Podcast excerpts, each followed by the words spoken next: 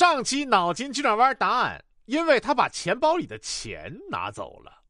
可不嘛，你光还个包，钱呢？关于天热，天太热了，我在菜市场几乎买不到生鸡蛋。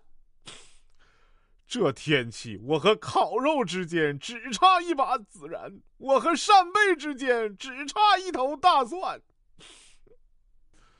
不是我矫情，我感觉自己的每个细胞都需要空调来调节一下温度。今天我在路上看见了一个一块钱的硬币，我能想了十多分钟吧，愣是没捡起来。最主要的是，我特别怕烫伤我自己。下面这条呢是二零一九年七月二十五日左右的爆笑新闻。嗯，纽约高端房产市场从去年开始出现滑坡，今年第一季度的高端房产销售缩水了百分之三点二，平均在市场上停留的时间增加了百分之二十三点三，房产公司不得不推出各种新奇的促销手段。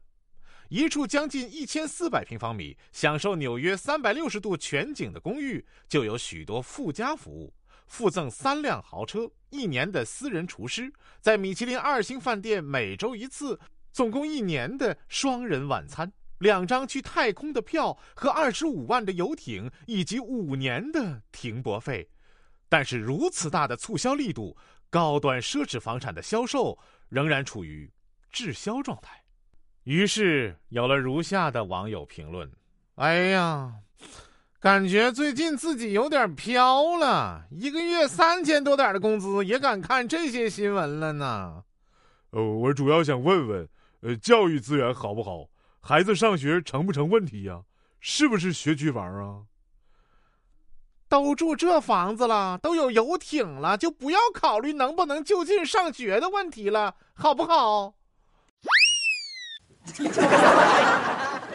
本期脑筋急转弯问：一个小偷爬到一家人的窗户上了，想去偷东西，但是后来却自己报警了，为什么？